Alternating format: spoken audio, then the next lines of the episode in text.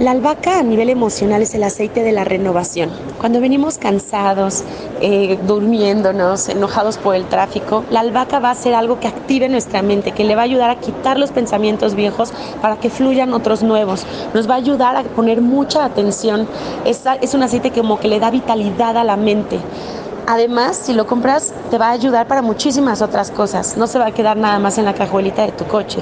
Te va a ayudar para abrir vías respiratorias, para problemas digestivos, para problemas eh, musculares o, circulatorios. La albahaca tiene la propiedad como de abrir los conductos pequeños de nuestro cuerpo. Es un gran aceite para poner antes que cualquier otro aceite y saber que el aceite que pongas después va a llegar lo más profundo y a más lugares de nuestro cuerpo. Ahora, el romero a nivel emocional es el el aceite del conocimiento verdadero. A lo que nos ayuda es a expandir nuestra mente, a salirnos del cuadrito limitado que creemos que es nuestra realidad y nuestras posibilidades.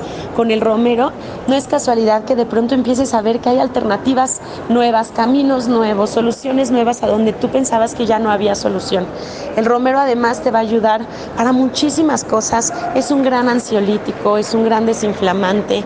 Eh, tengo nuestra offline Paola Ortega dice que ella antes de poner cualquier cosa pone romero y después de lo que haya hecho el romero entonces ve si hay inflamación, si hay dolor. Entonces, bueno, a mí me parece un gran aceite, ayuda a muchas cuestiones capilares, por ejemplo, si quieres tener una mejor condición en el cabello, que crezca, este o que se mejore, el romero es una gran alternativa, ayuda mucho a la memoria, entre muchas otras cosas.